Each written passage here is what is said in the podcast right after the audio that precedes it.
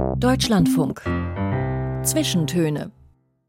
Aus urheberrechtlichen Gründen wurden alle Musiktitel dieser Sendung gekürzt.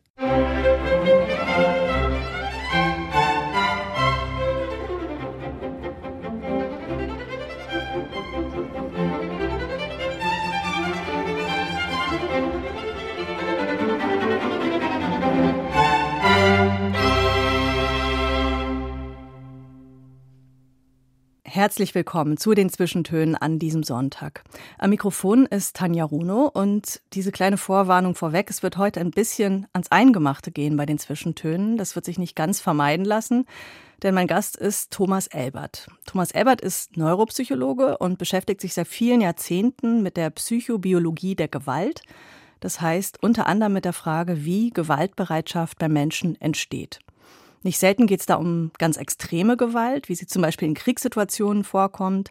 Er war auch als Therapeut und Traumaexperte in vielen Kriegs- und Krisenregionen der Welt unterwegs. Im Kongo, in Ruanda, Afghanistan oder auf dem Balkan beispielsweise. Aber jetzt erreiche ich ihn zu Hause, genauer gesagt in seinem zweiten Zuhause. Schönen guten Tag nach Italien, Herr Elbert. Guten Tag, Frau Runo. Ihre langjährige Heimat ist ja eigentlich Konstanz, wo Sie seit vielen Jahren an der Uni zu Hause sind, auch noch unterrichten. Aber Sie verbringen mehrere Monate im Jahr in den Marken in der Nähe von Ancona. Und ich muss sagen, als ich das gehört habe, Herr Ebert, war ich ein bisschen beruhigt, weil ich dachte, bei dieser lebenslangen Auseinandersetzung mit den grausamsten Dingen, die sich Menschen antun können, immerhin hat er sich den Sinn für die schönen Seiten des Lebens auch bewahrt. Ist das so? Das ist sicher so, vor allem natürlich für das äh, angenehme Leben, äh, das man sich als Deutscher in Italien vorstellt. So ist es auch. Aber es gibt natürlich genauso wie in Deutschland und allen anderen Ländern auf der Welt äh, sehr viel häusliche Gewalt. Gewalt, die äh, Frauen von ihren Männern oder Partnern erfahren. Und wenn man mal gelernt hat, dass man dafür sensitiv äh, hinschauen muss, dann ist es leider auch ähm, in Italien genügend Möglichkeiten, hier Arbeit oder Unterstützung für andere Leute zu finden. Das heißt, Ihrem Thema entkommt man nie. So ist es leider nicht. Entkommen Sie auch nicht, wenn Sie sich umschauen. Äh, eines von sechs Mädchen wird vergewaltigt im Laufe des Lebens. Sie haben 30 Kinder in der Schulklasse. Jedes fünfte hat sexuellen Missbrauch erfahren. Bei den Buben sind 6 Prozent äh, intime Partnergewalt. 30 Prozent der Frauen erfahren das im Laufe ihrer Partnerschaft. Also wir haben ein Problem auch in Europa, nicht nur jetzt in Asien oder Afrika. Aber ich stelle es mir ganz schön schwierig vor, mit diesem Filter durch die Welt zu laufen. Ach, man macht sich über Dinge Sorgen, wo man sagt, das muss man eigentlich nicht tun. Und man gewöhnt sich an andere, wo man sich eigentlich besser die Sorgen macht. Ich glaube, das geht jedem so. Der hat, man hat so einen Bereich, worüber man nachdenkt, aber die Zahlen sind ja bekannt. Gönnen Sie sich denn auch mal einen Rückzug aus diesen Themen?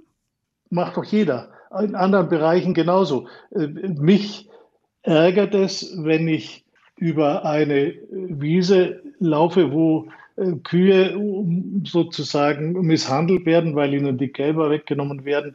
Mich ärgert es, wenn ich Schweine in der Kastenhaltung sehe, aber das lasse ich nicht täglich an mich herankommen, um Gottes Willen. Und genauso ist es auch mit menschlichem Leid. Man sieht es doch immer wieder, dieses Leiden, und lebt damit. Für Sie war dieses Leiden ja ganz besonders präsent in den letzten Jahren, Jahrzehnten. Sie sind viel in Kriegs- und Krisenregionen unterwegs gewesen, das habe ich erwähnt. Für viele andere Menschen in Europa ist der Krieg in den letzten Monaten näher gerückt, als sie gedacht und sowieso erhofft haben. Was geht Ihnen durch den Kopf, wenn Sie jetzt aktuell die Nachrichten aus der Ukraine verfolgen?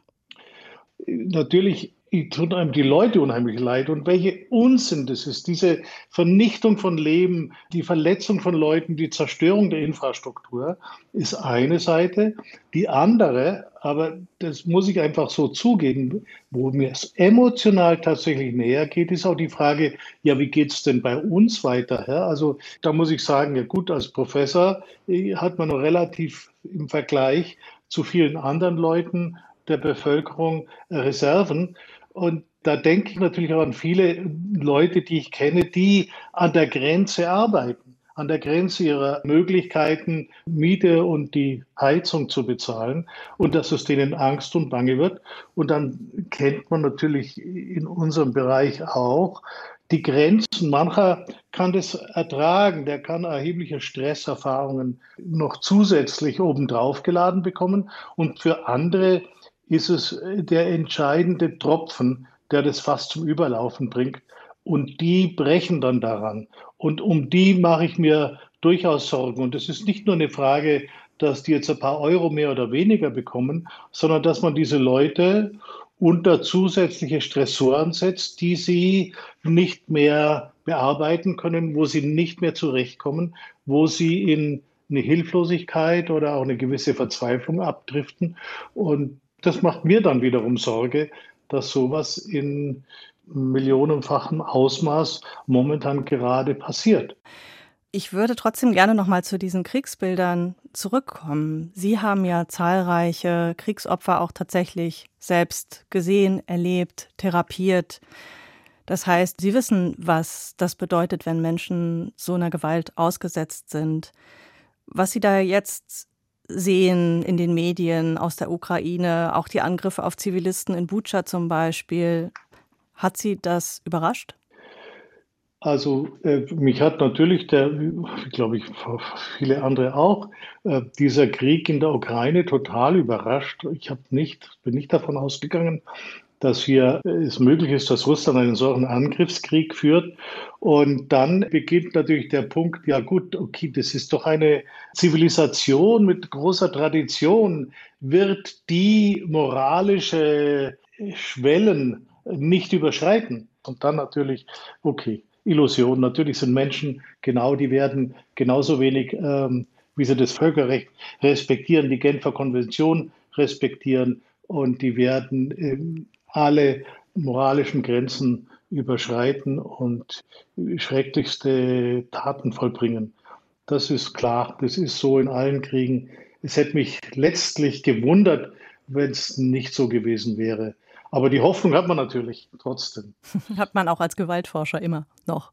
Ja, die hat man doch natürlich immer. Ich meine, äh, auch, wo würde ja denken, okay, die gehen sorgfältiger um, auch mit ihren eigenen Ressourcen und ihrem eigenen Leben. Aber ich weiß nicht, wie viele zigtausend tote Russen es mittlerweile gibt, wo man also sagt, da zählt überhaupt nicht mehr die rationale Überlegung und die moralische äh, Einstellung, was erlaubt ist und was Sinn macht. Ja, sagen wir, ich kann es mir vorstellen, in Regionen, die seit Jahren vielleicht von Gewalt und Kriegserfahrungen geprägt sind. Aber hier war das ja wirklich ein Umkippen aus dem Frieden in den Krieg. Die Menschen, die beteiligt sind an diesen Kämpfen, haben vor kurzem noch ihre Kinder ins Bett gebracht, sind in einer stabilen Gesellschaft aufgewachsen. Wie kann es sein, dass solche Menschen gefesselte Zivilisten erschießen, vergewaltigen, Kinder erschießen, ohne Sinn und Verstand? Das eine ist, also es gilt diese alte Tatsache schon seit biblischen Zeiten, Gewalt ruft Gewalt hervor und auch häusliche Gewalt kann zu organisierten Gewalttaten schlimmerer Art führen. Und auch in Russland haben sie eine ganze Menge an häuslicher Gewalt, auch Gewalt in den Schulen.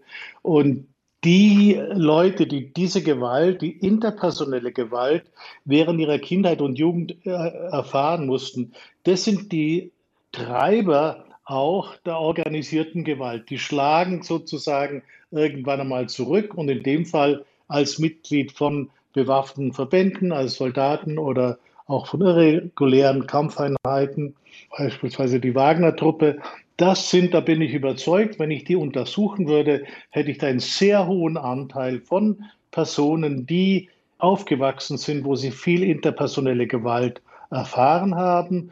Und die sind dann diejenigen, die als erstes diese gräulichsten Taten vollbringen.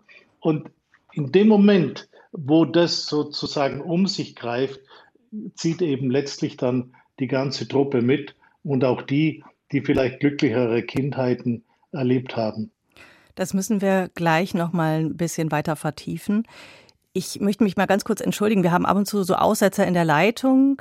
Wir sind eben über Leitung mit Ihnen verbunden nach Italien. Deswegen ist es vielleicht heute akustisch ein bisschen anders als sonst. Aber wir lassen uns nicht stören und ich würde gerne eine erste Musik von Ihnen ins Spiel bringen, Herr Elbert. Ganz weit oben auf Ihrer Liste stand die Band Credence Clearwater Revival. Have You Ever Seen the Rain? total eingängiger Song, in dem sich aber auch so ein Unheil anbahnt. Warum ist der in Ihrer Auswahl? Ja, es ist tatsächlich so, dass den John Fogerty, also der Leader von Creedence Clearwater Revival, gesagt hat, dass als sein Bruder Tom die Band verließ, plötzlich an einem, wie kann das sein, sonnigen Tag kommt das Desaster, die Katastrophe. Ja gut, ich wusste schon lang, dass vor dem Sturm kommt die Ruhe, aber plötzlich passiert es. Und das ist eben völlig unerwartet. Und ich denke, das ist uns auch jetzt gerade zweimal passiert mit der Corona-Krise und mit dem Krieg in der Ukraine, dass es solche unerwarteten Katastrophen gibt.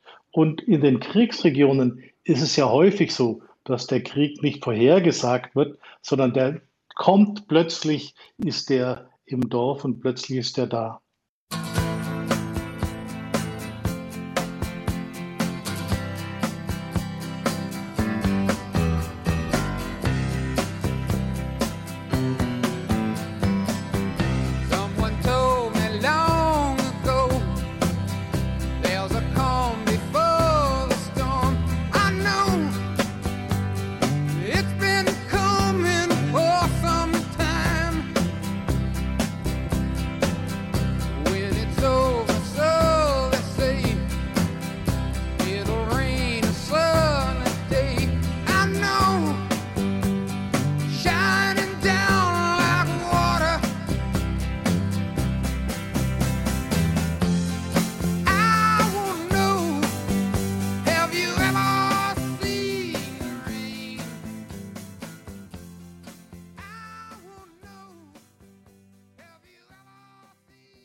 Ein Gruß aus den 70er Jahren mitgebracht von Thomas Elbert, Neuropsychologe und Gewaltforscher bei den Zwischentönen heute im Deutschlandfunk.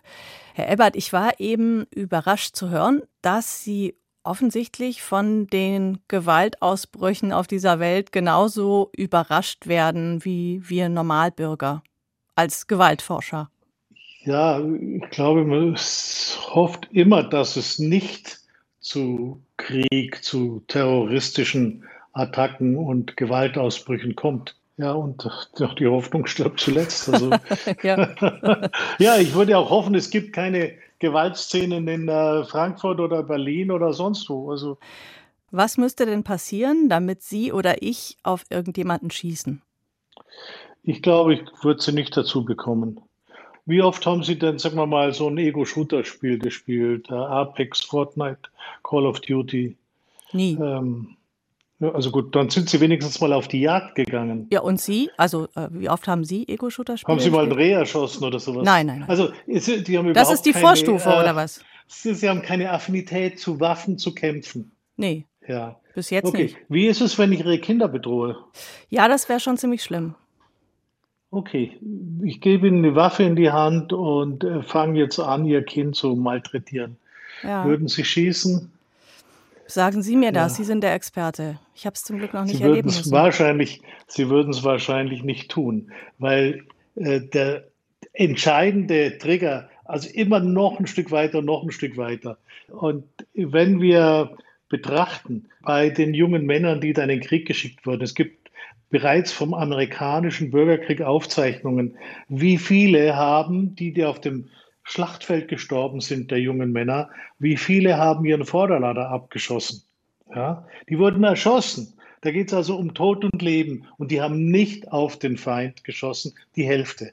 Und das gleiche Problem gibt es die Aufzeichnungen, als die Amerikaner in die Normandie äh, im Zweiten Weltkrieg einmarschiert sind hat ein Gutteil, 30, 40 Prozent der eingesetzten Soldaten nicht auf den Feind geschossen. Und wenn Sie ältere Menschen, Frauen und Männer dazu bringen wollen, ist diese Schwelle sehr schwierig zu überschreiten. Aber mit jungen Burschen hat man da bessere Chancen. Das wissen auch die Armeen, deswegen rekrutieren die am liebsten unter 18-Jährige. Die größte Sensitivität ist damit 14 bis 16. Wenn ich jemand zum Kämpfer und zum Soldaten ausbilden will, dann fange ich am besten damit an. Und das wissen auch die diversen Rebellengruppen. Aber ja warum, warum ist das so?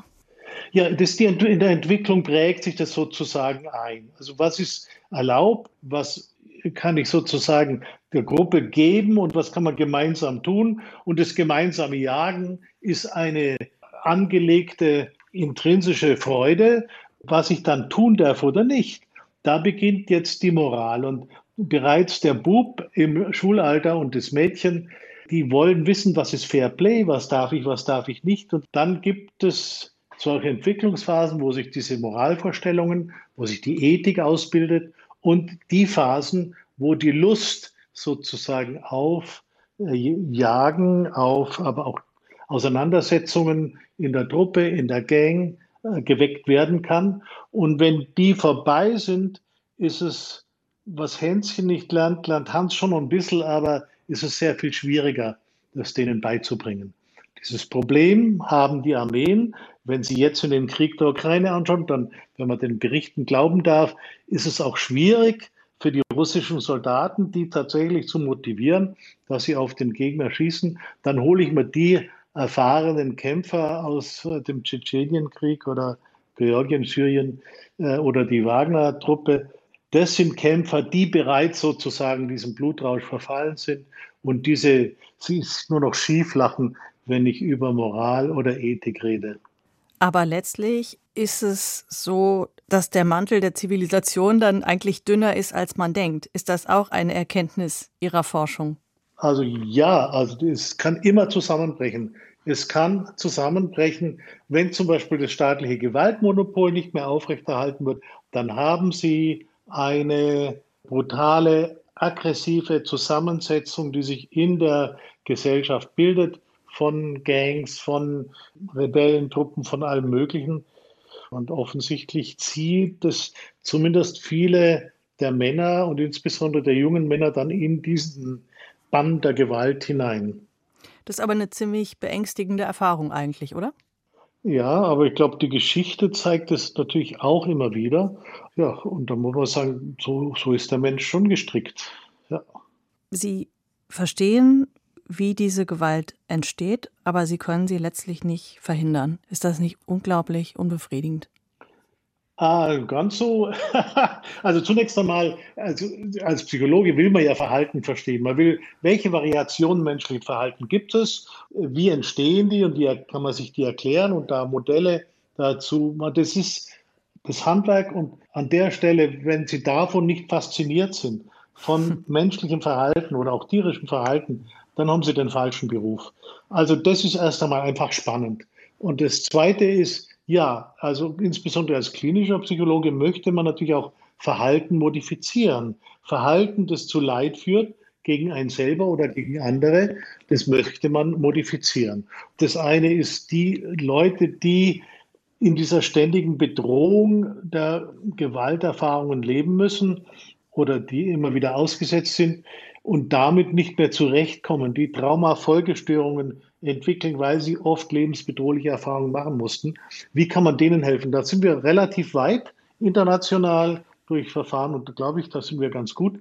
Denen kann man helfen. Und der nächste Punkt ist, die Kampfeinsätze sind ja auch immer wieder lebensbedrohende Erfahrungen.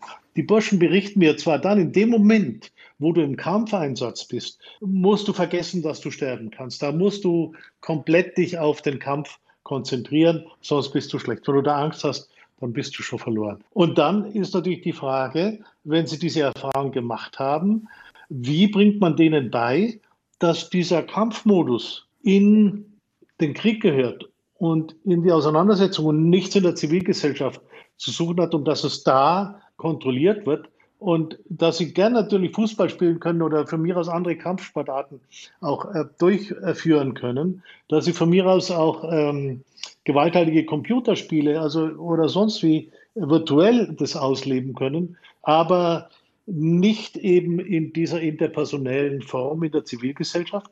Und das kann man, diesen Rollenwechsel, den kann man üben, kann man beibringen und es gelingt dann auch. Aber wenn man das nicht tut, also einfach denen sagt, jetzt gebt ja die Waffe ab und dann helfe ich euch, unterstütze ich euch für eine Ausbildung, dann schaffen die die meistens nicht. Ja, also die mhm. Ausbildung ist wichtig für eine Integration in die Gesellschaft, aber das reicht alleine nicht aus. Das reicht auch bei uns, wenn wir geflüchtete Personen helfen wollen, reicht es nicht aus, denen eine gute Ausbildung anzubieten. Die schaffen das meistens nicht so ohne weiteres und denen müssen sie aber eine soziale Perspektive anbieten. Sonst haben sie dort äh, eben äh, kriminelle Clans, Drogenhändler in allen Regionen, eben auch in Deutschland und natürlich im Kongo ist es nicht anders. Also ich muss diese Leuten helfen, aus diesem Modus des äh, Kampfes in der bewaffneten Truppe oder des Kampfes, die Flucht überstanden zu haben, das ist ja auch ein Kampf, lebensbedrohlich, da zu sagen, okay, das gehört nicht in die jetzige und eine zukünftige Entwicklung oder hoffentlich nicht dort hinein. Da müssen wir also auch einfach noch mehr Gewicht legen auf diese Art der Unterstützung, wenn ich Sie richtig verstehe. Was ich sehr interessant fand, Sie haben im Vorgespräch erzählt, dass Sie aktuell eine Anfrage aus Belarus haben. Da geht es darum, Ihr Wissen über Traumatherapie zu teilen, oder? Wir arbeiten mit ukrainischen Kollegen zusammen, aber eben auch äh, eine Anfrage von einer Person aus Weißrussland, äh, die eben auch äh, diese Information über, wie behandle ich traumatischen Stress und wie gehe ich um mit Personen, die Kampferfahrungen machen mussten, die hätten das gern und die hätten es auch gerne gar nicht getrennt von ihren ukrainischen Kollegen, vielleicht sogar im Verbund. Ob sich das jetzt politisch realisieren lässt, das wissen wir alle nicht aber von meiner Seite aus gerne einen Kurs, wo ich Weißrussen, Ukrainer und von mir aus auch Russen drin sitzen habe und denen beibringe, was bedeutet es, wenn ich Gewalterfahrungen machen muss, wenn ich lebensbedrohende Erfahrungen machen muss, was bedeutet das für die Zivilbevölkerung und was bedeutet das für die Kämpfer. Kritisch wird es erst in dem Moment, wenn Sie sagen, jetzt habe ich Soldaten und die will ich wieder funktionstüchtig machen. Ja, genau, gut, dann, genau. Sie, Sie, wissen ja gar nicht, äh, geht es jetzt einfach darum, Kriegstraumatisierten zu helfen oder vielleicht darum, traumatisierte Soldaten möglichst schnell wieder fit zu machen für den Einsatz? Sie können das ja nicht verifizieren, haben Sie gesagt. Also wie verhält man sich dazu? Ist das ein Gewissenskonflikt?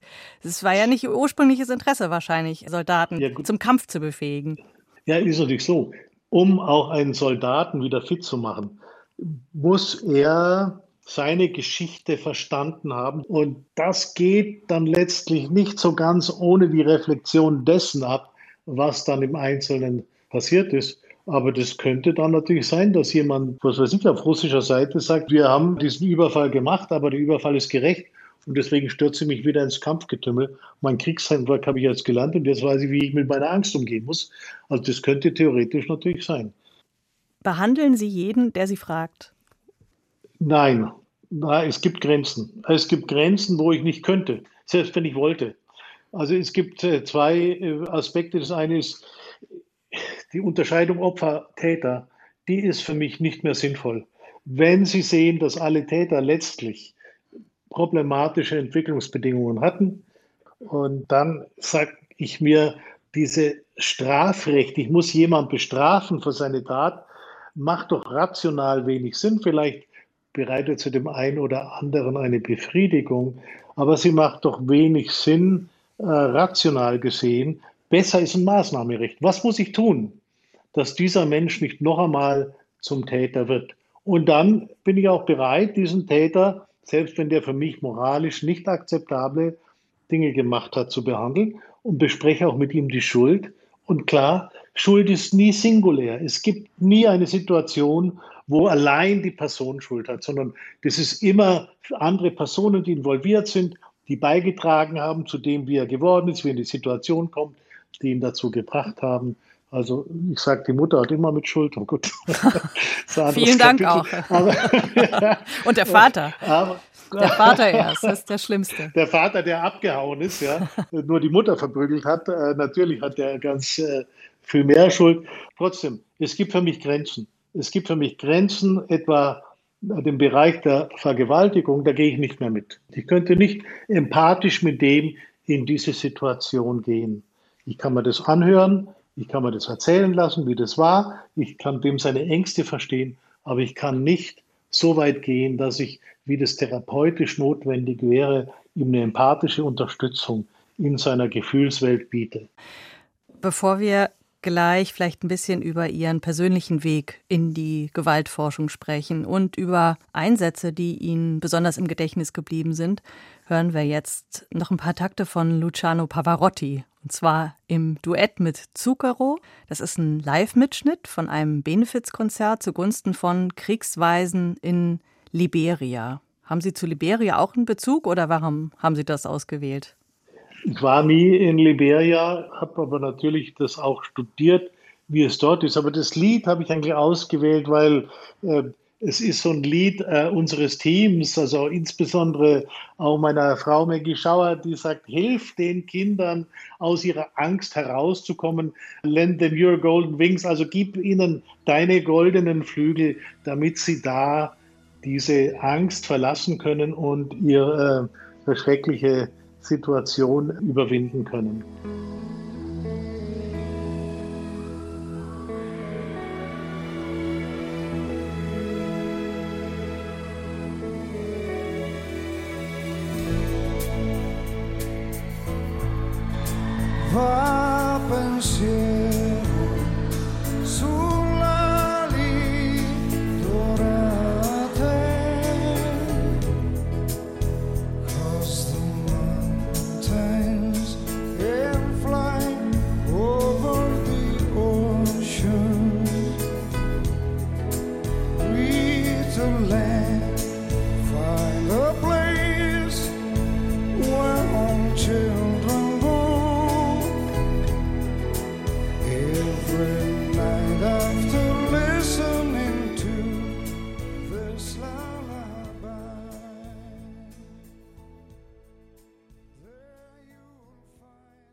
Willkommen zurück bei den Zwischentönen im Deutschlandfunk. Im Studio ist weiterhin Tanja Runo und der Neuropsychologe und Gewaltforscher Thomas Elbert ist mein Gast.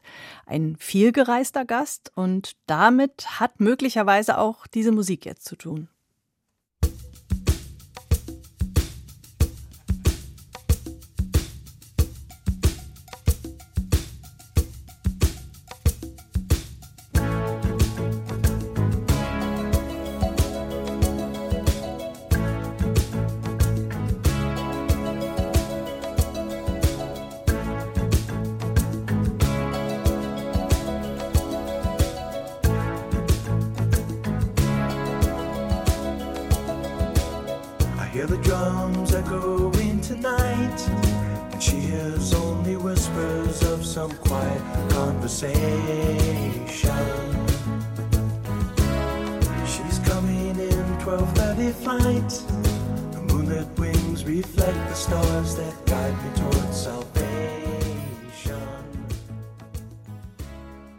Thomas Elbert, der Neuropsychologe und Gewaltforscher, ist heute zu Gast bei den Zwischentönen.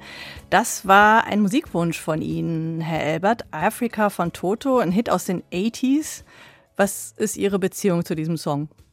Also zunächst einmal wünschen wir den Regen, die in Afrika und wenn Sie die momentane Dürre in Somalia anschauen, dann kann ich auch nur ebenfalls Bless the Rain Down in Afrika wünschen. Ich glaube, Toto war überhaupt nie in Afrika, aber sie beschreiben äh, mit, ihrer, mit ihrer Form eine gewisse romantische Seite Afrikas, die wir uns vorstellen. Und ehrlich gesagt, wenn man nicht mit viel Geld, sondern mit wenig Geld durch Afrika fährt und diese Warmherzigkeit der Leute dort in den Dörfern mitbekommt, das ist ein eigenartiges Erlebnis, nachdem man für sich immer wieder zurück sich sehnt. Diese Art der Romantik und die ist natürlich auch in dem Lied drin, auch wenn es letztlich, glaube ich, äh, wie immer um Liebe geht.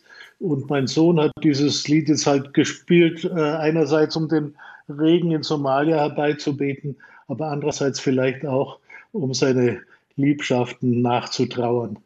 Und dann habe ich gedacht, okay, das wähle ich jetzt. Sie ja. sind 1950 in Lindenberg im Allgäu geboren, Herr Elbert. Sitz des Deutschen so Hutmuseums, ja. habe ich gelernt. Mögen ja. Sie uns ein bisschen darüber erzählen, wie Sie aufgewachsen sind? Das war natürlich eine ganz andere als wie die heutige Welt. Es gab noch keine Autos, es gab noch keinen Fernseher. Dass es hier einen Farbfernseher geben wird, konnten wir uns nicht vorstellen. Dass mich der im Alter dann nicht mehr interessieren würde, konnte ich mir auch beim Anschließen nicht vorstellen. Also es war eine Form der Bilderbuchkindheit.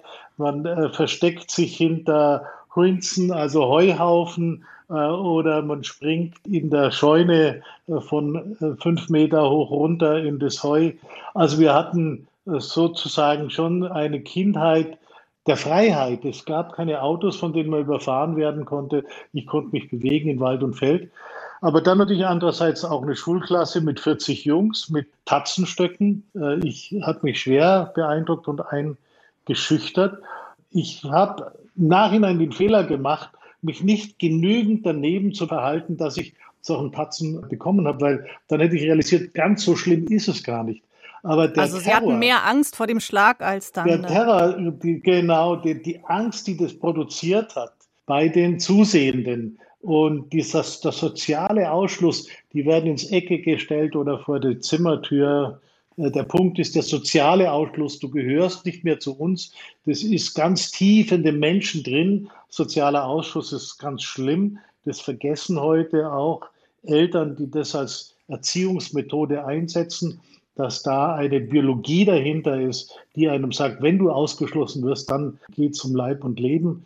Also dass das wirklich sehr massiv Angst macht.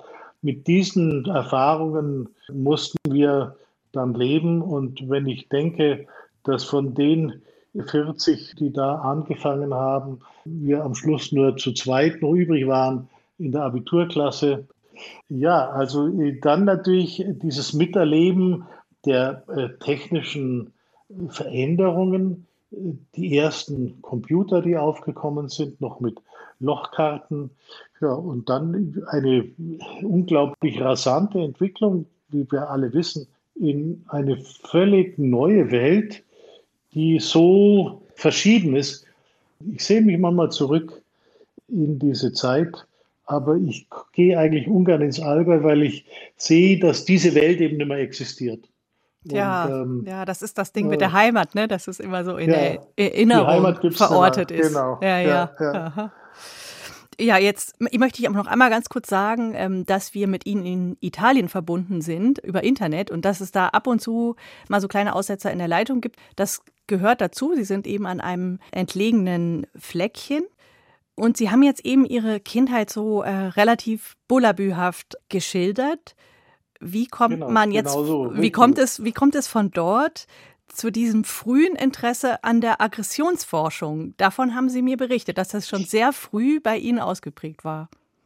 Also es war eher Interesse der Verhaltensforschung damals. In den 60er Jahren war die Verhaltensforschung ja sehr interessante Neuigkeiten, die es gab. Ähm, Konrad Lorenz, äh, Nikotinbergen und vor allem auch Eibel Eibelsfeld mit seinem äh, bisschen späteren Buch. Das war fast total faszinierend. Also Konrad Lorenz habe ich verschlungen, was der äh, geschrieben hat. Und dann hat er das sogenannte Böse geschrieben, ein Buch über Aggression. Mhm. Und das hatten wir damals diskutiert. Ich war 16, als ich es gelesen habe. Dann äh, zusammen mit äh, den Freunden zwei Jahre lang heiß, äh, was ist da dran, was nicht. Äh, als ich mein Studium begonnen habe, habe ich zusammen mit einer Gruppe diese Aggressionsforschung weiter untersucht. Und da war ich dann sozusagen halt in diesem Bereich drin. Aber es war immer die Verhaltensforschung und tierisches und menschliches Verhalten, das mich interessiert hat. Sie haben auch mal gesagt, wenn Konrad Lorenz ein besseres Buch geschrieben hätte, wäre ich wahrscheinlich gar nicht Gewaltforscher geworden dann hätte mich die Aggressionsforschung nicht so sehr interessiert. Ja. Also Sie hatten das Gefühl, das ist es jetzt noch nicht, da muss noch was kommen.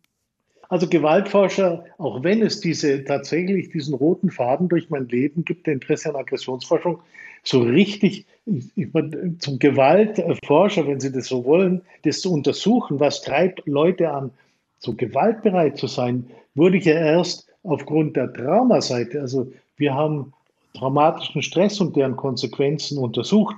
Und das ist der Kern von psychischen Erkrankungen ist Trauma. Egal welche Erkrankung Sie nehmen, ob Suchterkrankung, Depression, Dissoziation, immer steckt Trauma mit drin und mit dabei. Trauma ist, gehört, ist unser Brot- und Butterforschung sozusagen. Und dann äh, fragt man sich, wenn man diese traumatischen Erfahrungen aufarbeitet, was man tun muss, um den Leuten eine Unterstützung anzubieten, was treibt Leute an, so brutal und so mhm. grausam mhm. zu sein? Sie haben jetzt eben gesagt, das Interesse an Verhaltensforschung, das war schon ganz früh ausgeprägt bei Ihnen. Dann haben Sie aber erstmal Physik studiert. Warum dieser Umweg? Warum nicht direkt Weil, Psychologie zum Beispiel? Ja, mein, mein Vater hat gesagt, also, übertrieben, jetzt studierst du was Gescheites. Also mit Verhaltensforschung und mit Psychologie kannst du doch überhaupt keine Familie ernähren und studier doch was, was dir hinterher auch ein gutes Leben materiell ermöglicht. Und das war dann für meinen Vater, also Rechtsanwalt oder äh, Arzt, oder? Da er selber Mathematiker und Physiker war, eben auch Mathematik und Physik. Und dann habe ich äh, Mathematik, Physik angefangen und äh, mich dann eben mehr in die physikalische Seite hineinziehen lassen. Und dann später diese physikalischen Erfahrungen und Möglichkeiten auch genutzt, um wiederum körperliches und menschliches Verhalten zu untersuchen. Dann eben auch Psychologie, Kurzstudium und dann längeres Doktorat daran anzuschließen. Und da hatte ich aber schon mein Diplom in Physik, also es war dann schon möglich, Geld zu verdienen.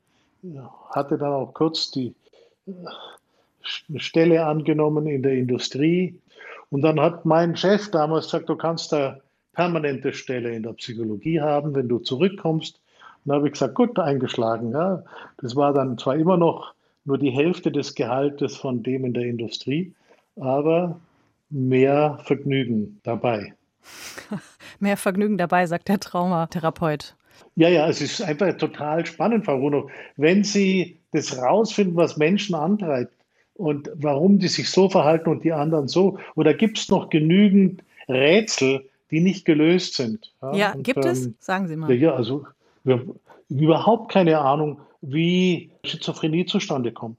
Wir wissen, auch da ist Trauma ein etiologischer Faktor, der das sozusagen verschlimmern kann und begünstigen kann. Wir wissen, dass zum Beispiel Cannabiskonsum für bestimmte THC-Zusammensetzung das begünstigen kann, aber das erklärt nicht, wie die Schizophrenie zustande kommt. Wir wissen es nicht und solange wir es nicht wissen, gibt es auch keine präventive Möglichkeit und keine Behandlung der Ursachen, sondern ich doktere nur rum. Das sind ganz schlimme Erkrankungen. Da haben Sie den Teebeutel, die Teekanne und das Wasser und da wissen Sie nicht, wie Sie das Wasser kochen sollen. Das sind mit, finde ich, die schlimmsten Formen und da haben wir keine Ahnung. Und wir sperren die Leute dann halt ein, wenn es zu weit geht. Das ist äh, leider so. 1%, 0,8 Prozent der Bevölkerung in Deutschland, auf wie viel kommen wir dann hinaus? Auf ein paar hunderttausend. Verstehe. Also Ihre Faszination, das merkt man, ist ungebrochen und Rätsel gibt es auch noch genug. Sie haben letztlich Ihren Weg in die Psychologie gefunden und sind an der Uni Konstanz gelandet, haben dort, glaube ich, auch Ihre Frau Maggie Schauer kennengelernt, die ebenfalls eine renommierte Traumaexpertin ist, mit der Sie seit vielen Jahren auch zusammenarbeiten. Gemeinsam mit ihr und einem anderen Kollegen, Frank Neuner, haben sie auch eine neue Therapie zur Behandlung traumatisierter Menschen entwickelt, die narrative Expositionstherapie. Was war der Anlass dafür? Also es gibt es da verschiedene äh, Gründe. Das eine ist der Frank Neuner, der mit Folterüberlebenden gearbeitet hatte. Die Maggie Schauer, die ja für Ärzte ohne Grenzen im Balkan gearbeitet hat und äh, dann auch unsere Verbindungen zu Personen, also in dem Fall meiner Schwägerin, die in Afrika für die UN gearbeitet hat. Und dann haben wir die mal besucht und dann festgestellt, Mensch, Ärzte ohne Grenzen, ihr macht was gegen Cholera, gegen Schlafkrankheit, ihr wisst genau, wie man mit Typhus umgeht, aber ihr habt da viele traumatisierte Personen, was macht er denn da? Ja, da haben wir nichts und wir wissen nicht einmal genau, wie viel sie sind und wie schwer die sind. Dann habe ich gesagt, dann müsst ihr die Forschung machen. Und dann haben die gesagt, na ja, wir können keine Forschung machen, dafür bekommen wir nicht unsere Gelder spendiert, sondern wir können Hilfe anbieten. Aber ihr sozusagen Greenhörner, Gescheitschwätzer aus äh, dem universitären Elfenbeinturm, wenn ihr könnt, dann macht es doch. Ihr kriegt die logistische Unterstützung von uns. Wir holen euch raus, wenn es gefährlich wird. Wir sorgen für eure Gesundheit. Also dann äh, fühlt man sich bei der Ehre gepackt. Ja? Also Elfenbeinturm lässt man sich ungern nachsagen. Okay, und dann sind wir raus und haben in einer großen Untersuchung diesen Teil der Traumaforschung drangehängt. Also zunächst, das war mit Fragebögen noch erheben und kistenweise diese Fragebögen, eine Traumatisierung nach der anderen. In der ersten Kiste 50 Prozent, in der zweiten Kiste 30 und so weiter. Dann gesagt, ja gut, das, was wir persönlich gesehen haben, das äh, zeigt jetzt auch statistisch. Da müssen wir was dagegen machen. Dann war die Frage, was tun? Und Frank Neuner hat gesagt, ja, bei den Folterüberlebenden ist es ganz wichtig, dass man aufarbeitet, was denen passiert ist, dass die auch sozusagen Opfer des politischen Systems geworden sind. Bei den vergewaltigten Frauen im Balkan aber dann festgestellt, wenn sie erinnert werden, wenn die einen Trigger kriegen, dass jemand, der dem Vergewaltiger ähnlich schaut, wieder vorbeikommt, fallen die regelrecht in Ohnmacht. Und dann hat die Maggie Schauer sich getraut und hat gesagt, okay, jetzt reden wir über den Vergewaltiger und wenn du am Boden liegen musst, gehen wir diese Situation durch. Und dann gab es halt, wie es so ist, günstige Ergebnisse. Die Person ist nie mehr wieder in Ohnmacht gefallen. Zuvor, wenn sich die beim Essen angestellt hat und an der Essensausgabe eine Hilfsperson war, der ausgeschaut hat wie der Vergewaltiger, zack, ist sie umgefallen. Ist nicht mehr passiert. Und dann haben wir gesagt, ja gut, man muss eben dieses Geschehene aufarbeiten. Gleichzeitig haben wir gesehen in diesen großen afrikanischen Studien, dass es nie ein lebensbedrohendes Ereignis ist, sondern dass es die Summe der Erfahrungen ist. Das heißt, je mehr Lebensbedrohung jemand aufgeladen bekommt, umso wahrscheinlicher bricht er. Jeder kann so einen Rucksack mit Steinen tragen und irgendwann sind so viele, dass er zusammenbricht. Und die müssen raus aus diesem Rucksack, dann geht es dem Menschen besser, verträgt auch wieder einige Schläge. Und da haben wir gesagt, na gut, dann müssen wir nicht, was bisher die Traumabehandlung vorgeschlagen hat, nämlich nur einen Stein betrachten, der, der das fast zum Überlaufen gebracht hat, sondern wir müssen alle betrachten oder alle wesentlichen, die größten betrachten. Und das ist eigentlich Kern der narrativen Expositionstherapie, den Leuten beizubringen, wann und wo habe ich welches schreckliche Erlebnis gehabt. Und wenn ich daran erinnert werde, dann ist mir klar, das ist eine Erinnerung und das ist keine Bedrohung im Hier und Jetzt. Aber so wie Sie das jetzt erzählen, es war ein großes Experiment letztlich. Es war ein großes Experiment. In den ersten Fällen, wie es so ist, sozusagen, äh, auch aus einer gewissen Verzweiflung heraus. Ich meine, die Ärzte haben uns dann gesagt, die Vital Signs sind normal. Der, der hat alles in, ist alles in Ordnung. Mit der Frau stimmt körperlich alles in der Regulation. Ja? Warum die ab und zu äh, dissoziativ zusammenbricht ja, oder gar ohnmächtig wird, können wir nicht verstehen. Mhm. Sie haben mir im Vorgespräch gesagt, dass es besonders frühe Aufenthalte in Somalia, damals Somaliland waren und Norduganda, die Sie besonders geprägt haben. Bei diesen Einsätzen, wie lange haben Sie Zeit, Menschen zu sehen und Menschen wieder auf die Beine zu helfen? Wie lange dauern die so? Also derzeit das größte Projekt haben wir im Ostkongo.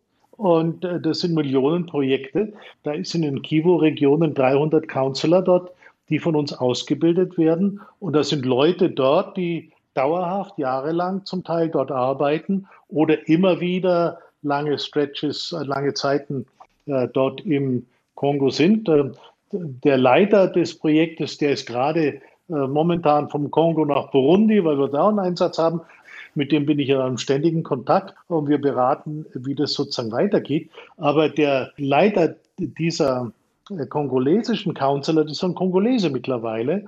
Und es ist dann natürlich schon ein längeres Projekt, Wenn Sie. Das ist dann die nachhaltigere was, Methode wahrscheinlich, ja. Ja, wenn Sie jetzt was studieren wollen, wie gut kann ich ehemalige Kindersoldaten zurückzubringen in den zivilen Bereich oder erstes Mal überhaupt integrieren, gar nicht reintegrieren, dann machen Sie eine Studie. Können Sie das sozusagen durchführen und es ist äh, ethisch gerechtfertigt, weil Sie können nie alle Leute gleichzeitig behandeln. Das heißt, Sie können ja, wie, sagen, wie okay, viele Menschen äh, haben Sie denn zum Beispiel behandelt bei so einem Einsatz? Also wie viele Menschen haben Sie da gesehen? Das ist ja ganz unterschiedlich. Also wenn Sie so eine Studie machen, brauchen Sie 50 oder 100 Leute. 100 äh, Leute, 50 sagen Sie, ich biete Ihnen die Behandlung sofort an. Um 50, ich biete Ihnen die Unterstützung an, die zum Beispiel MONUSCO, also die UN-Truppen bieten. Und später dann, wenn das nicht hilft, die Behandlung. Und dann schauen Sie, wie geht es denn nach Viertel, halben oder einem Jahr im Vergleich. Das ist eine Sache. Das andere ist, wenn Sie jetzt sagen, ja gut, jetzt will ich ein bestimmtes Gebiet versorgen und da das Wissen hineinbringen, dann haben Sie natürlich einen ganz anderen Ansatz. Und da stellen Sie fest, mit einer Therapieform, die nur ein eins zu eins Verhältnis basiert, dass ein Counselor, eine äh, Person, die therapeutisch ausgebildet ist, Trauma zu behandeln, eine andere behandelt und die kann da acht oder zehn oder von mir aus auch, wenn es hochkommt, 15 Leute pro Monat behandeln, da haben sie ja keine Chance bei Tausenden von Opfern. Äh, dann ist der nächste Schritt zu sagen, ja, können wir nicht auf eine gesellschaftliche Ebene gehen, dass wir einfach den Leuten mal rückmelden, äh, was da passiert. Nicht einfach, dass ein Dorf überfallen, sondern was empfinden denn diejenigen, die da ausgeraubt und vergewaltigt und körperlich verstümmelt werden? Was empfinden denn diejenigen, die das tun? Und wie leben die denn jetzt und wie geht es denn weiter? Und dann haben wir gesagt, na gut, dann machen wir diesen Ansatz und mhm. probieren das aus. Und da brauchen Sie natürlich jetzt wiederum verschiedene Dörfer, solche, wo Sie diesen Ansatz praktizieren und solche, wo Sie nur die Individualbehandlung anbieten, die Sie natürlich dann wiederum nur einen bestimmten Anteil der Personen anbieten können. Verstehe. Ja, und mhm. an der Seite arbeiten wir, das weiter zu entwickeln. Das Problem ist natürlich, dieses Land wie der Ostkongo wird so lange nicht auf die Beine kommen, solange eine unglaubliche Menge an Profit gemacht werden kann, wenn äh, dort Krieg und ähm, räuberische Bedingungen herrschen. Und wenn ja. dann wie im Südsudan oder Norduganda noch Öl dazukommt, dann äh, kommen sie da nicht zur Ruhe. Also Kommt man da nicht mehr raus. Ist, Herr Elbert, ja. ich würde gerne noch woanders mit Ihnen hin. Mussten Sie jemals eine Sitzung abbrechen, weil Sie an Ihre eigenen Grenzen gekommen sind? Das ist eine gute Frage, aber nein, das musste ich sozusagen in der Form noch nie. Ich hatte afrikanische Kollegin oder in dem Fall eine Kollegin, die in Tränen ausgebrochen ist während der Sitzung oder auch in Sri Lanka. Da sprachen wir mit einem Jungen, der von seinem Onkel vergewaltigt worden ist und das nicht der Familie zu sagen getraut hat. Und der Übersetzer, der äh, eigentlich ein stabiler, kräftiger, auch psychisch starker Mann, der brach dann in Tränen aus. Und dann natürlich haben sie ein Problem mit dieser Situation. Bei mir selber ist sozusagen, dass ich sage, da kann ich jetzt nicht weiter. Das ist schwierig vorstellbar, weil sie gehen ja Schritt für Schritt mit der Person in diese Erlebnisse hinein und äh, erleben das mit dem Film. Und wenn Sie das wie einen Film anschauen, ich weiß nicht, also es gibt Grenzen. Django Unchained, das war so eine Grenze, wo ich sagte, das schaue ich mir nicht mal an. Also aus der Betrachtung von Filmen wissen Sie natürlich, dass wir eine ganze Menge aushalten können. Und es ist uns eigentlich egal, ob das dann ein Dokumentarfilm ist oder eine Fantasie, wie im Fall von Django Unchained. Ähm, also wir können da durchgehen. Schließen wir vielleicht doch hier mit einer Musik mal an von Sam Mangwana, bedeutender, noch lebender Sänger, Komponist aus dem Kongo, aus Kinshasa. Haben Sie seine Musik auch dort kennengelernt? Ja, ja, da kommen Sie gar nicht umhin. Also die ganzen Klänge, äh, wenn man dort mal eine Zeit lang gelebt und gearbeitet hat, dann wecken diese Klänge natürlich die Erinnerung. Und wir reden jetzt über viele schreckliche Seiten, aber Afrika hat auch diese faszinierende Warmherzigkeit der Leute. Ich kann nur jedem raten, geh, nimm nicht viel Geld mit, fahr in die Dörfer, unterstütze die Rede mit den Leuten unterstütze den, dem du für 50 das Bier kaufst. Und das ist eine Erfahrung, da verbinde ich auch viel mit dieser Musik. Und wenn man auch mit Leuten arbeitet, die schlimme Dinge erfahren hat und sieht, dass es denen hinterher besser geht, das macht einen auch sehr zufrieden. Ja, und diese Musik, diese kongolesische Musik, die erinnert mich an diese Zeiten. Masua, Masua, yo ano mimi ona ngai bolingo oyebaka. Nakozela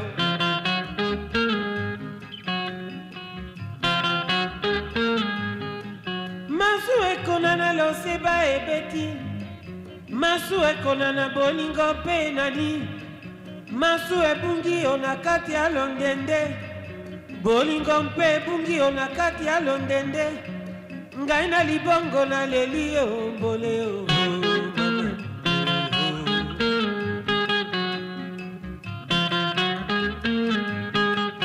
Sheri okendeke malamu mbole yo. Elaka okomelaka nga soki okomi. Nayeba bolingo bosani ngai te o nandima bolingo ata nde loko ozonga nazali se kozela mokolo masu ekozonga Ein Musikwunsch meines Gastes Thomas Elbert war das hier in den Zwischentönen im Deutschlandfunk. Der Neuropsychologe, Gewaltforscher und Traumatherapeut ist heute bei mir zu Gast. Und von einem Traumatherapeuten erwartet man sich ja eigentlich, dass er vor allem Menschen behandelt, die zum Opfer einer Gewalttat geworden sind. Sie haben aber an einem Punkt auch angefangen, Täter zu behandeln. Wie ist es dazu gekommen? Also die ersten Kindersoldaten, die bei uns um Hilfe nachgesucht haben, schreckliche Taten vollbracht haben, da habe ich gesagt, nee, also dem geschieht es sozusagen recht. Aber dann, äh, wenn man diese Geschichten doch sich näher anschaut, stellt man eben fest, dass es diese Unterscheidung zwischen Opfer und Täter in der Form äh, eigentlich nicht gibt, sondern dass praktisch alle Täter auch ihre Opferseite haben, dass sie da alleine aus diesem Gefängnis, in die sie gekommen, in dieses gebracht worden sind, so würde ich sagen, nicht mehr rauskommen. Da kann man sagen, gut, dann helfe ich dir raus und hinterher wirst du hoffentlich kein Täter mehr. Das ist die Idee. Es gibt ja dieses Denken, die Täter wären selbst auch fürs Leben gestraft, weil sie ebenfalls von diesen grausamen Bildern verfolgt werden. Aber wenn ich Sie richtig verstehe, ist das gar nicht für alle Täter unbedingt eine negative Erfahrung. Ja, Frau Rudolph, es ist so, jeder von uns hat negative Erfahrungen, auch solche, die bedrohlich sein können. Das kann Verkehrsunfall, kann Raubüberfall sein, sonst was. Und Sie können so und so viel solche Ereignisse ertragen und trotzdem psychisch gesund und glücklich sein. Aber dann gibt es einen Moment, wo die Grenze erreicht wird. Und bei Tätern, also zum Beispiel bei Kämpfern, bei Gangmitgliedern oder auch Rebellen, ist diese Menge an schrecklichen Erfahrungen und Erlebnissen höher. Die können mehr ertragen. Warum? Weil sie vieles dann nicht als einfach negativ und angsterregend abspeichern, sondern als sogar positives Erlebnis. Das geht nicht in das gleiche Gedächtnisnetzwerk wie die anderen Kampferfahrungen ein. Und je mehr er solche positiven Kampferfahrungen macht, umso weniger gefährdet ist er, aufgrund der Kampferfahrungen traumatisiert zu werden.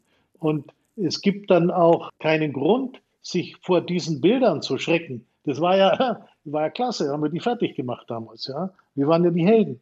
Bedeutet das auch, dass diese Täter danach streben, diese Erfahrungen wiederholen zu wollen dann? So ist es. So ist mhm. es. Das wird regelrecht zu einer, also manche beschreiben das als Sucht. Und Kämpfer aller Nationen sagen einem dann, das ist wie eine Spritze Heroin, das ist wie ein Rausch, das ist ein Vergnügen. Du wirst ja noch eine Spritze geben. Du wirst regelrecht abhängig von diesen Erlebnissen der Gewalt und äh, der blutigen Auseinandersetzungen. Mhm. Ja, und das sehen Sie, wie gesagt, bei Kämpfern, aber auch bei Fußball-Hooligans.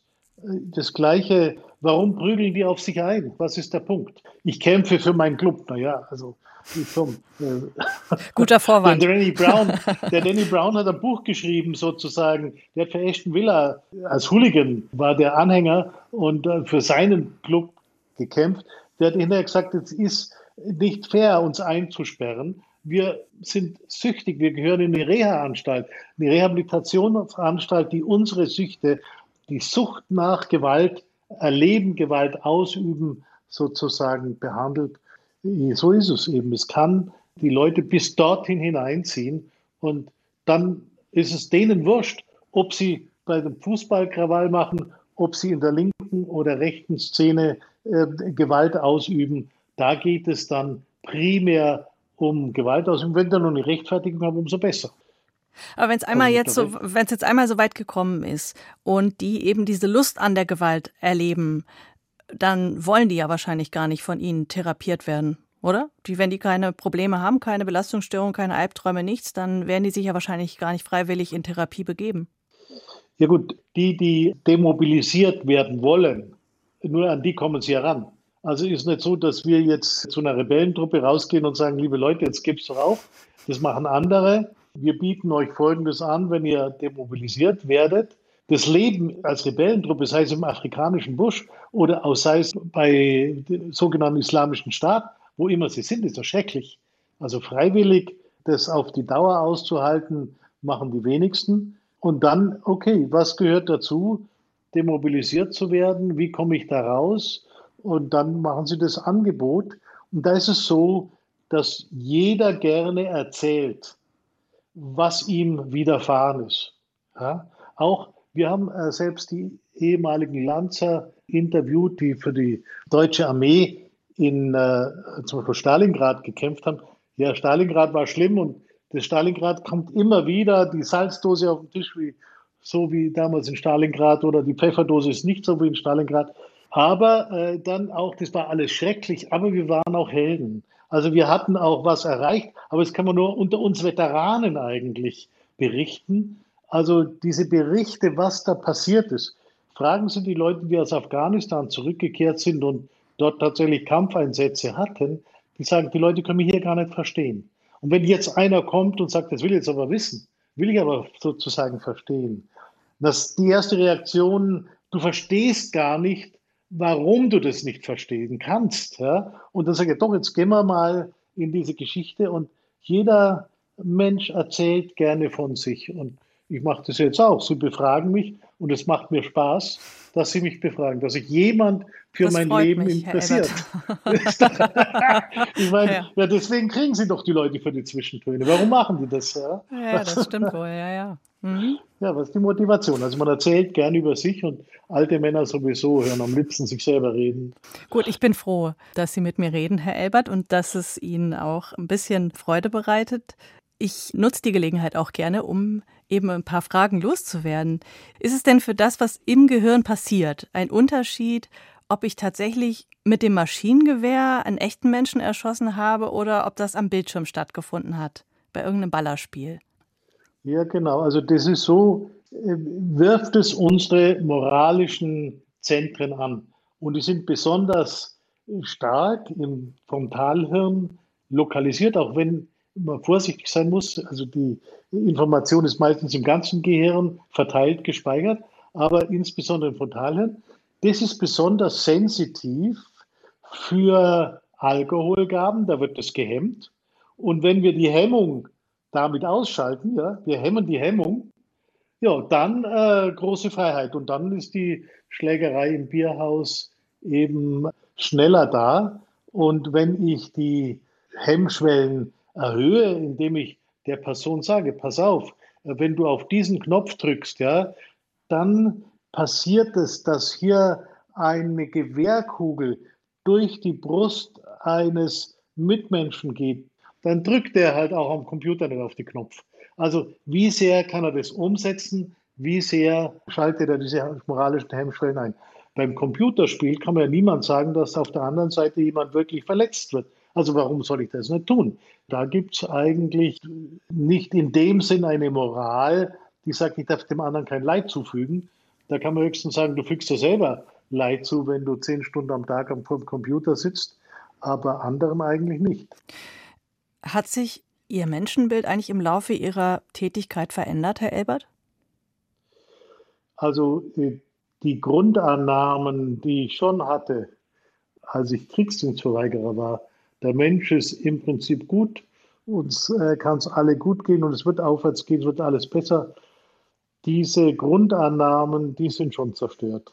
Also da bin ich mir nicht mal so sicher, um zu sagen, ja, wie reagiert der Mensch auf kurzfristige Belohnungen, insbesondere äh, wenn er sich was äh, jetzt ähm, an Positiven erreichen kann, dann ist es viel wertvoller als wie in einer Woche oder in einem Monat. Im Experiment können Sie das machen. Fragen Sie die Versuchsperson, willst du 5 Euro jetzt oder 10 Euro nächste Woche? Dann nimmt die Hälfte 5 Euro lieber jetzt. Ja? Wenn es 6 Euro nächste Woche sind, nehmen alle die 5 Euro jetzt. Und wenn es Personen mit äh, frontalen Dysfunktionen sind, dann können sie sagen, willst du 5 Euro jetzt oder 100 Euro nächste Woche? Dann wollen die alle die 5 Euro jetzt. So, und in dem Dilemma stecken wir doch jetzt. Ja?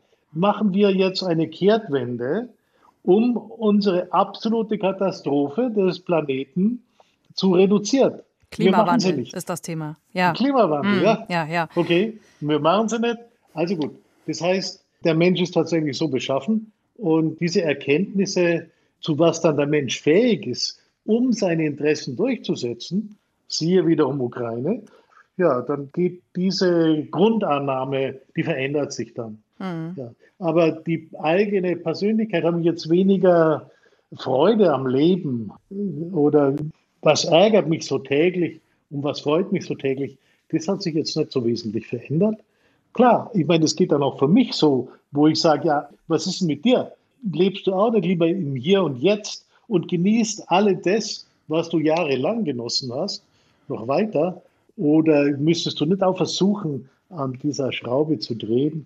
Und da, findet, da kommt dann, äh, was die Psychologen kognitive Dissonanz nennen. Also das ja. Gehirn erträgt nicht diesen Widerspruch zwischen Verhalten und Erklärungen. Und dann dreht man halt einfach die Erklärungen um und sagt, wenn ich fliege, das ändert ja nichts an den CO2-Zertifikaten, dann spart jemand anders mehr CO2 ein. Also kann ich weiter fliegen. So Wunderbar. legt man sich das alles gut zurecht. Ja. Ja, und legt ja, ja. man sich das alles gut zurecht. Mhm. Wir hören jetzt gleich noch eine Musik aus Ihrer Heimat. Herr Elbert, von dem Liederbacher Werner Specht, den ich vor der Sendung noch gar nicht kannte, muss ich zugeben.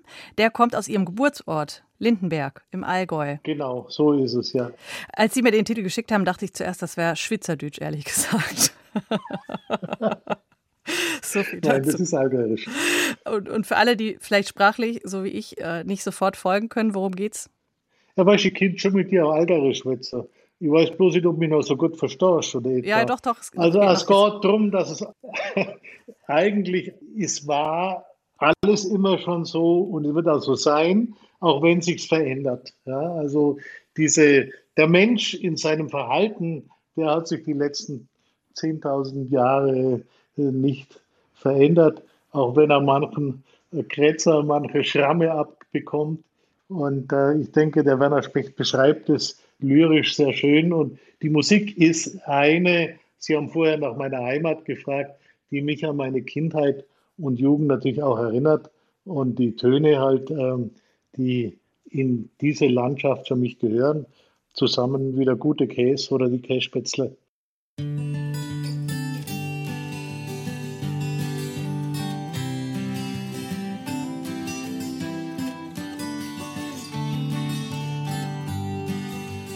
Brunnen vor dem Haus dort erzählt seit Jahr und Tag. Für Leben, Licht und Schatten, zufrieden wie es Bläseren vermag. Tob am Himmel ziehen die Wolken mit dem Wind, wie Schiff mit Reim verwoben, durch witte Wasser geschwind. Als das war schon, als das ist, als dies hat's in Gang. Eis aber trieb das umeinander auf am Weg so kiel und lang. Zum Mal an einem fremden Ort, du kennst die Leute ins Haus, verwachen im Gedankenbild. Liedermacher Werner Specht bei Die Zwischentönen im Deutschlandfunk. Ein Wunsch meines Gastes heute. Und das ist Thomas Elbert, Neuropsychologe, Gewaltforscher und Traumatherapeut. Als solcher viel im Einsatz gewesen in verschiedensten Krisenregionen rund um den Erdball. Aktuell reisen Sie aber gar nicht mehr, haben Sie mir erzählt. Jedenfalls nicht mehr beruflich und in Krisengebiete. Und Sie haben gesagt, es fehlt Ihnen kein bisschen. Das kann ich mir ganz schwer vorstellen, bei so einem Leben, das doch sehr viel aus Reisen bestanden hat. Also das eine ist natürlich ein großer Hemmnis, ist ein Hund, ähm, der betreut ja. werden will. Da habe ich entdeckt, dass, äh, was ich zuvor nicht wusste, dass im Menschen der Hund angelegt ist. Ähm, also Loriot hat mal gesagt, ein Leben ohne Hund ist möglich. Ich wollte gerade sagen, Loriot, der hat, hat, das gewusst. Aber äh, was da dahinter Ohne Mops, steckt, hat er gesagt, ohne Mops. Nein, wir haben ein paar so angeborene Vorlieben oder Ängste. Also wir haben mehr Angst vor Spinnen und Schlangen als wie vor Steckdosen und Autos, obwohl die letztere gefährlicher sind in unserer heutigen Umwelt. Dass man eine Faszination des Feuers hat, weiß jeder, der vor dem Lagerfeuer hatte und spätestens jeder, der sich einen Schwedenofen kauft mit Sichtfenster. Das ist etwas Menschliches da drin. Und ich habe realisiert, nicht nur der Hund hat sich äh, in den letzten 40.000 Jahren an den Menschen angepasst, sondern der Mensch hat auch sich an den Hund angepasst, sodass er den eigentlich haben will und dass er den lieben kann. Das hätte ich auch nicht gedacht. Gut, man kann auch andere Tiere lieben, klar. Also ich glaube das, dass das etwas genetisch Vorbereitetes ist, dass wir da gegenseitig miteinander eine Sprache finden. Und für mich wiederum als Verhaltensforscher ist es natürlich hochinteressant zu sehen, wie, was spricht denn der Hund? Ja? Also wenn der sich schüttelt, wenn der äh, bestimmte Art und Weise äh, äh schaut oder mich anstößt oder seine ganzen Reaktionsweisen hat, man lernt dann diese Hundesprache zu sprechen. Ja, das ist äh, auch ein großes Vergnügen. Aber der Hauptpunkt für mich ist der Hund, dass er mich zwingt, mich im Alter noch zu bewegen. Jeden Tag meine 10.000 Schritte. Ohne Hund würde ich das nicht machen. Ja, und der Hund, der kann nicht fliegen. Und ähm, die Fahrt, ich meine, ich habe hervorragende junge Kollegen. Es gibt ein Internet. Wenn ich mich zusammensetze heute im Team, also wir haben jetzt gerade eine sehr schöne Arbeit rausgebracht. Das haben wir im Team gefeiert. Eine war in Australien, eine war in Brasilien, eine war in England, ähm, eine war in Deutschland, ich in Italien, einer in Kigali, also Ruanda, so, äh, und einer, Entschuldigung, in, in ähm, Kisenyi, also an der Grenze zum Kongo. Das war das Team. Ja gut, äh, wie können wir zusammenkommen? Wie können wir feiern? Wir können per Skype oder Zoom uns zusammensetzen wir können uns zubrusten. Man kann da eine eigene Form der Kommunikation entwickeln. Blöd, ich kann den anderen nicht riechen, zugegeben, aber ich kann ihn hören, ich kann ihn sehen und äh, kann neue Witze machen, die bisher in der Form nicht möglich waren. Ja. Also das ist äh, auch ein Punkt, warum man dann nicht mehr so viel reisen muss. Das sind dann auch die Erkenntnisse aus der Corona-Zeit, äh, die einem das dann beschert haben. Da hat das Corona viel geholfen. Das ist wahr. Auch mhm. in der Frage nicht nur der Schulung, sondern der Behandlung von Personen, die jetzt sehr viel leichter, Telemedizin ist möglich geworden, war zuvor verpönt und das große Tabu, da dran zu gehen. Aber das wird kommen. Jetzt haben wir eben davon gesprochen, welche Krisen in der nächsten Zeit noch auf uns zukommen. Sie waren da so ein bisschen pessimistisch. Soziale Verwerfungen, Verteilungskämpfe, die kriegerischen Auseinandersetzungen, die wir gerade erleben. Gibt es irgendwas, das Ihnen Zuversicht gibt, dass wir die kommenden Jahre halbwegs überstehen, ohne uns alle gegenseitig an die Gurgel zu gehen? Also wenn wir davon ausgehen, es steckt im Menschen das Potenzial, andere umzubringen und in Gruppen kann er das auch tun und macht es auch, wenn die entsprechenden ungünstigen Bedingungen vorherrschen. Dann müssen wir uns Sorge machen, dass die nicht eintreten. Und da ist dann natürlich die Politik gefragt, aber auch, denke ich, muss eine gesamtgesellschaftliche Situation sein. Wie verhindern wir äh, gewaltsame Auseinandersetzungen in Europa, für uns selber, aber natürlich letztlich auf der Welt? Ja, ich, äh, Entschuldigung, da bin ich jetzt nicht so wahnsinnig optimistisch, weil Steven Pinker hat mal gesagt, ein Harvard-Forscher, ja, im Laufe der Leben ist ja die Wahrscheinlichkeit, dass ich als Mann von einem anderen Mann umgebracht wurde, ständig gesunken. In Steinzeiten ist jeder Dritte von einem anderen erschlagen worden und jetzt ist es immer weiter runtergegangen. Ja, wunderbar. Wird es auch in Zukunft so sein? Es wird in Zukunft so sein, wenn wir genügend Ressourcen haben, um einigermaßen Leben zu führen. Und wenn wir die vernichten, dann wird es zu den steinzeitlichen Verhältnissen zurückkommen. Denn unsere Biologie hat sich die letzten 10.000 Jahre nicht so massiv verändert. Schauen Sie sich jetzt Somalia an, die können das nicht weiter aushalten. Die werden natürlich auch anfangen, in weitere Bereiche zu wandern und äh, Völkerwanderungen werden aktiviert werden. Wir können uns da nur begrenzt eine Burg Europa bauen. Ich habe genügend Personen interviewt, die über das Mittelmeer geflüchtet sind, wie schlimm die Situation war, welche Gefahren die in Kauf nehmen. Auch wenn ihnen klar ist, da ist die Wahrscheinlichkeit nur 10, 20 Prozent, dass ich das schaffe, gehen die auf diese Reise und machen allen diesen Stress mit. Wir arbeiten dran weltweit, dass die Situation sich verschlimmert. Da ist der Ukraine-Krieg ein Klacks dagegen. Herr Elbert, wir erreichen das Ende unserer Sendezeit. Deswegen würde ich das sozusagen als Plädoyer stehen lassen. In der kommenden Woche wird es wieder Zwischentöne geben, dann mit meiner Kollegin Anna Seibt und sie wird eine Hebamme zu Gast haben namens Katharina Pereira. Was sagt der Traumaexperte zu dieser Dramaturgie von der Erfahrung des Leids, des Bösen zum neuen Leben? Ist doch nicht so schlecht eigentlich. Äh, ich habe hohen Respekt vor Hebammen, die berücksichtigen, dass der Mensch eine Biologie hat, dass mhm. da bestimmte Dinge dahinter stehen, was er kann, was er nicht, dass eben ein Kind die ersten zwei Jahre gestillt gehört. Punkt. Muss eine Hebamme eigentlich sagen, muss es beibringen, warum das so ist, warum alles andere negative Folgen hat. Die kann man in Kauf nehmen. Also man kann Menschen eine ganze Menge an schlechten Erfahrungen tun. Man kann ein Kind äh, schon ähm, die erste Woche nach Geburt ins getrennte Zimmer legen, hat man früher zu meiner Zeit gemacht. Das ist sozialer Ausschluss. Die Biologie sagt, du bist allein im Dschungel, der Tiger frisst dich, also schrei. Dann sagen wir Verhaltenstherapeuten, lass es schreien, bis es sozusagen löscht und dann hört es auf. Das Kind im Schrecken hört auf da habe ich die Angst schon früh produziert, gibt uns Psychotherapeuten und Psychologen wieder Arbeit. Wieder neue Arbeit. 10, 15 ja. Jahre später. Gut. Ja.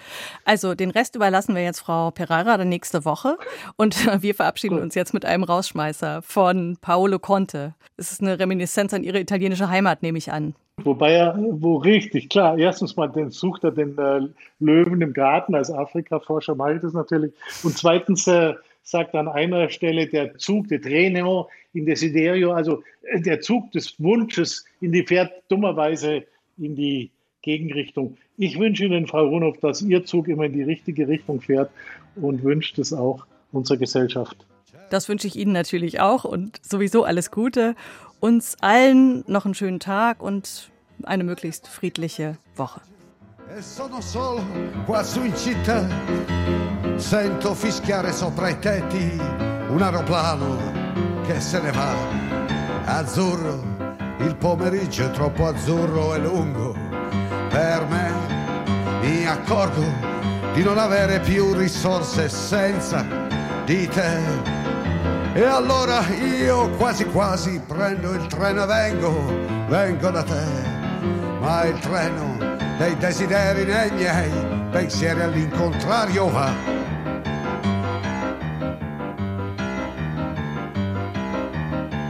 Sembra quando ero all'oratorio con tanto sole tanti anni fa. Quelle domeniche da solo in un cortile a passeggiare. Ora mi annoio più di allora, neanche un prete per chiacchierare.